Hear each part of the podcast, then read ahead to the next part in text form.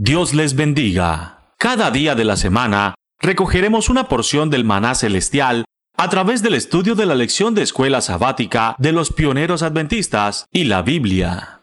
Bienvenidos.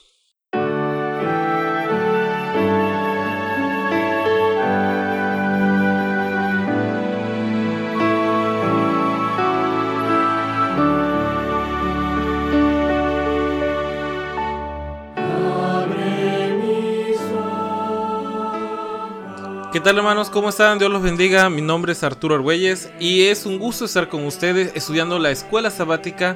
En este día vamos a estudiar el maná diario. Estamos leyendo la lección número 12 que está destinada a leerse en sus grupos, en sus casas, en sus iglesias, en sus lugares de adoración el 21 de marzo del 2020. La lección 12 lleva por título ¿Quién cambió el sábado? Y como bien saben, no estoy solo, me acompaña mi amada esposa, Selma. Hola, ¿qué tal hermanos? Dios les bendiga. Vamos a estar en esta lección eh, compartiendo con ustedes eh, un poquito de la reflexión de nuestro estudio y esperamos que pueda ser de bendición. Y pues bueno, esa escuela sabática le está dando seguimiento a las anteriores lecciones en donde hemos estado aprendiendo cómo la ley de Dios, los mandamientos, son buenos y son justos no solamente están ahí para causar dolor, para, para causar cierta incomodidad, sino aparte de eso, aparte de eso, porque eso es lo que provoca en el pecado, esto es lo que provoca en tu ser, está hecho para medir nuestra, nuestra cercanía hacia Dios. No es, que eso, no es que eso nos dé la salvación, pero sí nos indica cómo es nuestro comportamiento, cómo es que estamos manejando nuestra espiritualidad con Dios. Así que esta lección está hablando acerca de quién cambió el sábado. Esa es una pregunta de que nos, nos, hacemos todos los días, cada vez que entramos en ciertos debates un poco ásperos, ya que la mayor cantidad del mundo cristiano tiende a generar esa controversia, ya que la popularidad de un día para descansar es el domingo y no el sábado. Así que este debate nos lleva a pensar que tal vez que las personas están promoviendo el sábado tiene que ver directamente con los judíos. Y si nos quedamos en ese tema, entonces son los judíos los que mataron al Señor Jesús, ¿qué tendría yo que tener en común con ellos?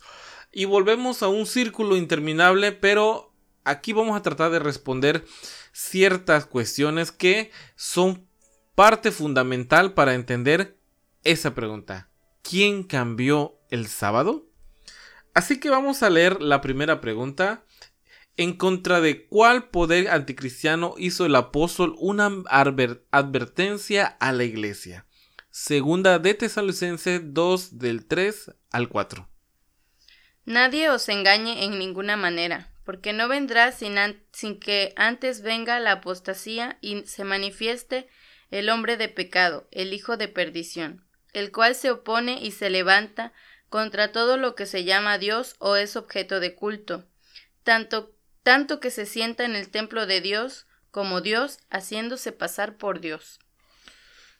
Ese texto resuelve una incógnita de manera rápida. Dice que nadie os engañe por aquel que es el hijo de pecado, el hijo de perdición. Eso ya está resuelto entonces. Esa persona que va a tratar o intentar de, de cambiar el pensamiento de los hijos de Dios, se reconoce como el hijo de perdición, el hombre de pecado. Cuando nosotros observamos la vida del Señor Jesús, nos podemos dar cuenta que Él era todo lo contrario, era el Hijo de la salvación, alguien que había venido a la tierra a buscar la salvación de todas las personas, sobre todo su nación al cual él él había sido destinado a dar testimonio, a ser su Mesías. Cuando él inicia, cuando él inicia su ministerio, nos encontramos con alguien muy particular que, antes que cualquier cosa, trata de, derrotarlo aún antes de comenzar su ministerio. Y ese es el hijo de pecado, el hijo de presión, que vino directamente él a tentarlo. Recordemos esas tentaciones que fueron desde lo muy general hasta lo particular. En lo particular tenía que ver directamente con el tema de la salvación del mundo. Le dijo, si tú te postras Ojo, si tú te postras y me adoras, el mundo va a ser tuyo. Qué interesante porque partió desde algo muy general haz que se convierta esas rocas en pan. Algo, un problema que cada, que todo mundo tiene, ¿no? El alimento.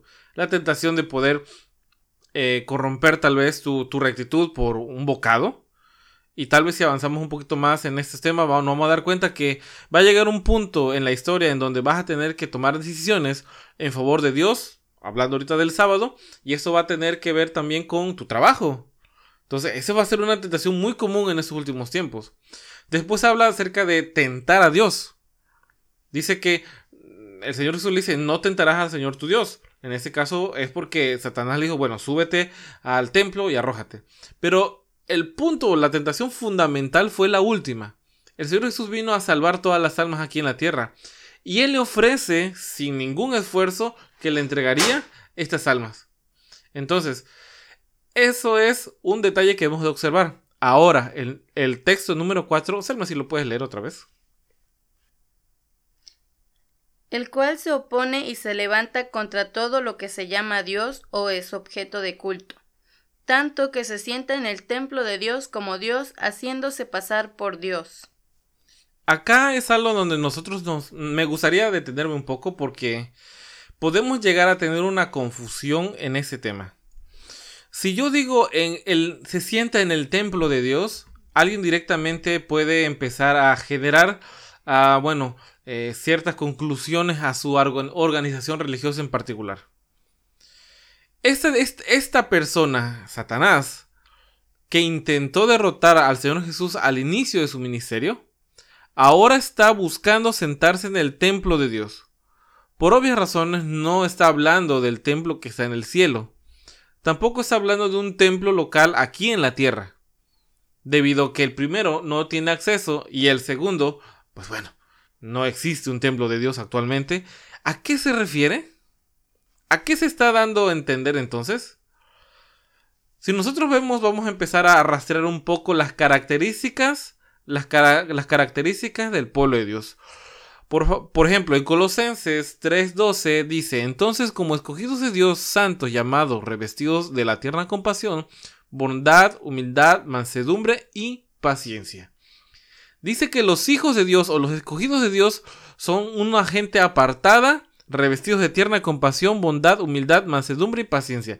Ya hay una característica muy importante. Pero Selma, me gustaría que tú dijeras la siguiente característica para ir identificando no solamente al pueblo de Dios, sino las características de su templo. Ok, para eso vamos a leer Efesios 2 del 19 al 22. Así pues, ya no sois extraños ni extranjeros, sino que sois ciudadanos de los santos y sois de la familia de Dios edificados sobre el fundamento de los apóstoles y profetas, siendo Cristo Jesús mismo la piedra angular en que todo el edificio, bien ajustado, va creciendo para ser un templo santo en el Señor, en quien también vosotros sois juntamente edificados para morada de Dios en el Espíritu. Eh, primera de Corintios 3, 16, 17. ¿No sabéis que sois templo de Dios y que el Espíritu de Dios mora en vosotros? Si alguno destruyere el templo de Dios, Dios le destruirá a él, porque el templo de Dios, el cual sois vosotros, santo es. Primera de Corintios 2:16. Porque ¿quién conoció la mente del Señor? ¿O quién podrá instruirlo? Pero nosotros tenemos la mente de Cristo. Amén. Entonces aquí estamos encontrando de que existen características muy especiales. Ya, ya no somos extranjeros, ya no somos gente fuera de, de, del plan de salvación, ya todos tenemos este acceso. Porque nuestro fundamento está siendo, está siendo basado en los apóstoles y profetas, siendo Jesucristo la misma piedra. ¿Piedra de qué? Pues de nosotros, de nuestro cuerpo, porque nosotros fuimos, somos hechos para ser el templo de nuestro Dios. ¿Cuál es nuestro fundamento? Bueno, el, texto de Efesios nos lo dice que es los apóstoles y profetas.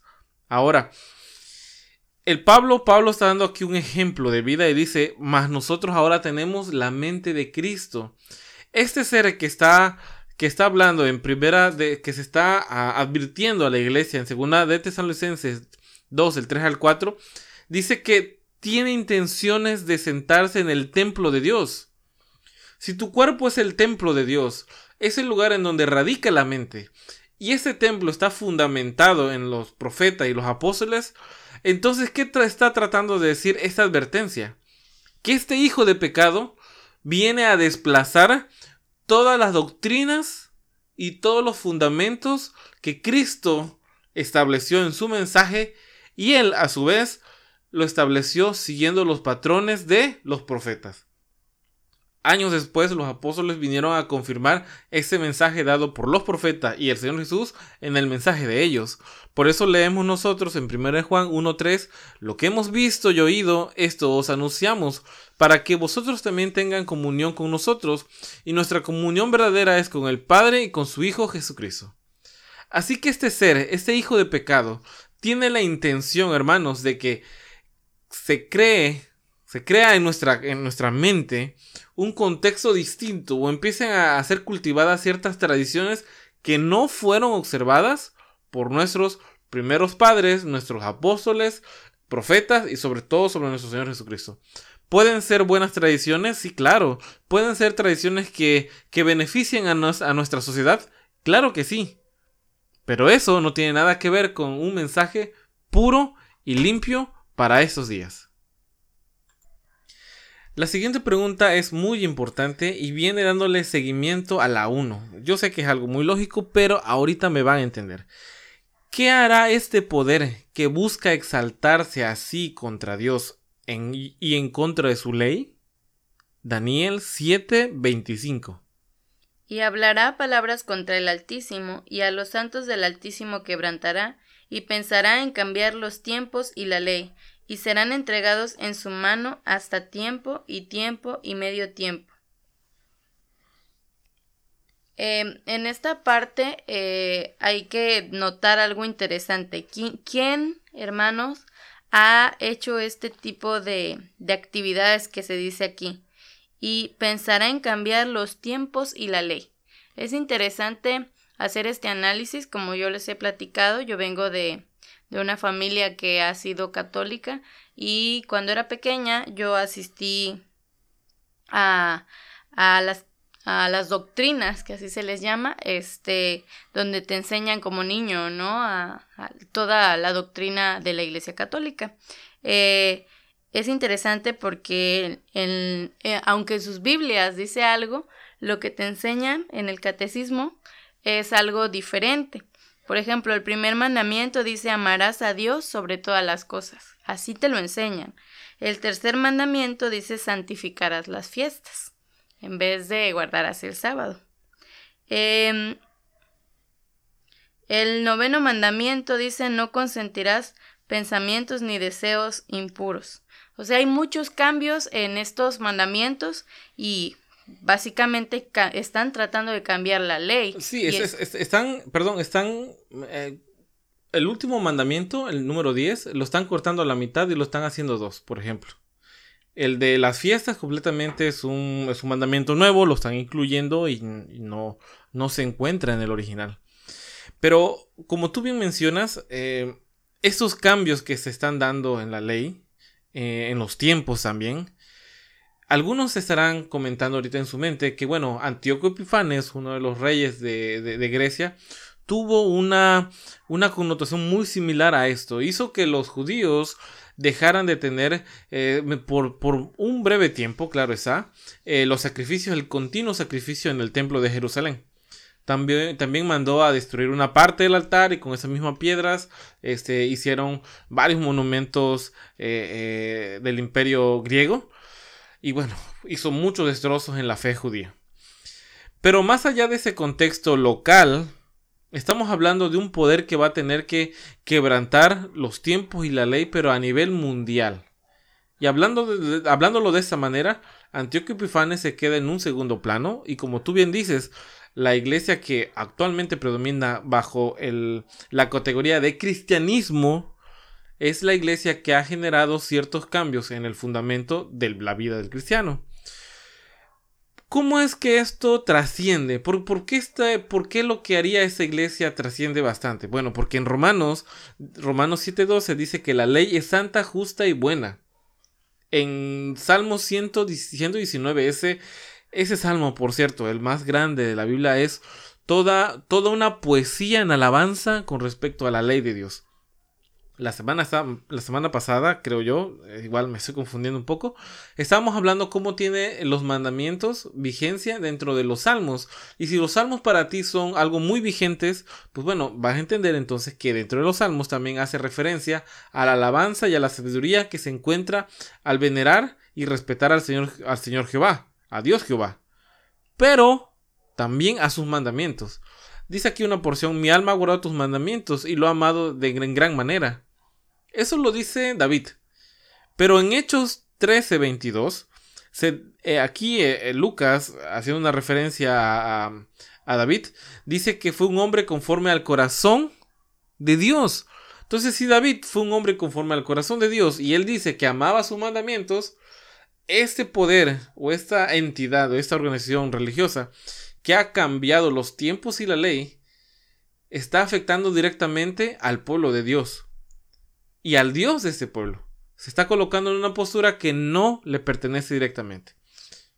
Es interesante ver también cómo es que se ha em, introducido este cambio en la iglesia. No ha sido un cambio eh, repentino de la noche a la mañana, ha sido algo que ha tomado tiempo a través de los siglos y que inicia con Constantino. Cuando él se vuelve al cristianismo, empieza a mezclar la tradición pagana con la costumbre cristiana, que es el sábado. Entonces él dice, bueno, vamos a guardar el sábado, pero también vamos a guardar el domingo, hasta que después eh, él decide que se haga el primer decreto de guardar el domingo y ya lo establece bajo un documento.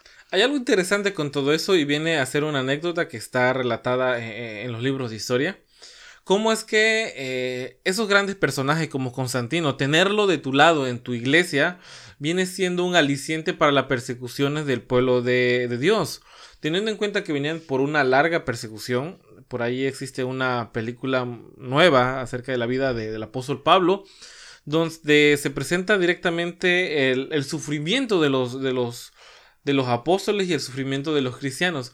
Pero unos siglos después, ahora tener al, al emperador de tu lado, crea cierta sensación de, bueno, lo, lo logramos, lo logramos como cristianos. Pero este nuevo emperador empieza a colocar sus reglas por encima de la de Dios. Y viene un poco una anécdota el que para que sus súbditos pudieran entrar a esta nueva religión, porque les era un poco incómodo y un poco raro, este nuevo Jesús judío, empezó a hacer unos sincretismos. Y esa es como que la palabra clave de, este, de esta lección. Esos sincretismos, estas uniones en donde, pues bueno, vamos a, vamos a venir el día sábado, el día sábado judío para descansar. Pero, ¿Qué le buscamos? ¿Qué, ¿Qué encontramos dentro del domingo para, bueno, hacerlo parte de nuestra cultura, parte de nuestra cultura cristiana? Excelente, buena idea. La resurrección del Señor Jesús. Y fue así como de anécdota, fue así como que poniéndolo un poquito acá, poniéndolo un poquito allá, que se empezaron a meter estas ideas. Una de las cosas que se dice aquí en la, en la escuela sabática, eh, bueno, de hecho me gustaría que, que leyeras, Selma, en la pregunta número 7, eh, el, segunda de Timoteo 2 del 1 al 3. Ahorita lo vamos a comentar. Tú pues, hijo mío, esfuérzate en la gracia que es Cristo Jesús. Lo que has oído de mí ante muchos testigos, esto encarga a hombres fieles que sean idóneos para enseñar también a otros. Tú pues, sufre penalidades como buen soldado de Jesucristo. Fíjese lo que está haciendo aquí el apóstol Pablo con una recomendación a Timoteo que seamos fieles, aun cuando entre un, un funcionario de alto rango a tu comunidad, a tu iglesia, ¿cómo se debe de mantener tus estatutos? Firmes y estables. En segunda de Pedro 2 del 1 al 3 habla de cómo esos falsos profetas van a entrar al pueblo.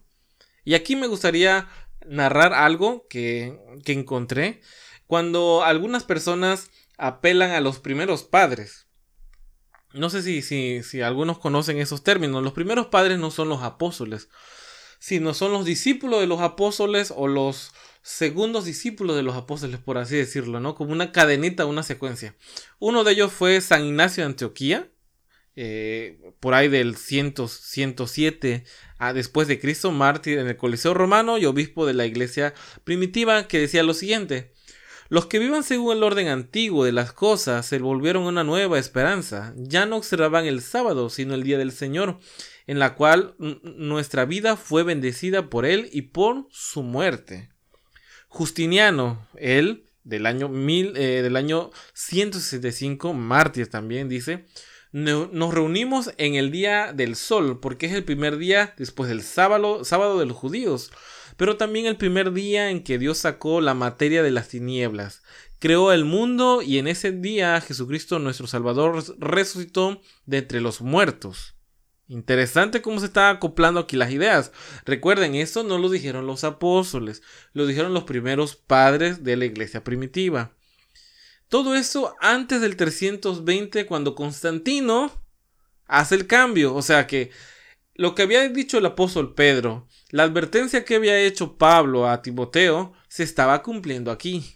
Que ya existían entre ellos personajes que iban a estar rebajando, rebajando qué cosa? La doctrina. Pero, ¿qué dice Isaías acerca de esto? Vámonos a... Porque esto no era un tema nuevo, siempre ha existido gente que quiere poner su criterio, su pensamiento. Entonces Isaías 8:20 dice, a la ley y al testimonio. Si no dijeron conforme a esto es porque no les ha amanecido. Para ir cerrando esta primera parte de este estudio, hermanos, vamos a mandar un audio posteriormente. Eh, vamos a, a contestar la pregunta 6. Nos vamos a regresar un poquito. ¿Cambió realmente el papado la ley de Dios? Hermanos, el papado ni ningún hombre puede cambiar la ley de Dios. Incluso, no sé si han escuchado por ahí un argumento donde dicen los mandamientos fueron abolidos porque el mismo Señor Jesús dijo que daba mandamientos nuevos. Y nos damos cuenta que efectivamente el Señor Jesús dijo eso, pero cuando escuchamos lo que él dice, habla de los mismos mandamientos resumidos en dos, amar a Dios y amar a tu prójimo. Sabemos que así se resumen los diez mandamientos. Cuatro son para amar a Dios y seis son para amar a tu prójimo. Entonces, el Señor Jesús nos da prueba clara de que los mandamientos no están abolidos, de que la ley no se puede cambiar y él, él mismo lo dice, yo no vine para cambiarla. Al contrario, yo vine para confirmarla. Así, así es, eso está en Mateo 5, del 17 a 19. Así que hermanos, gracias por escucharnos hasta ahora, no se despeguen, ahí va, vamos a crear un nuevo audio, lo vamos a enviar un nuevo audio. Así que en unos momentos continuamos porque esto se pone muy interesante y nos gustaría terminar con ustedes varias ideas que tenemos que consideramos que son oportunas para que tú las tengas y las puedas comentar. Dios te bendiga. Recuerda, el pan que descendía del cielo cada día solamente daba fuerzas para enfrentar con éxito ese día. Por eso, permitiéndolo Dios, nos reencontraremos mañana para recibir una porción más del maná diario.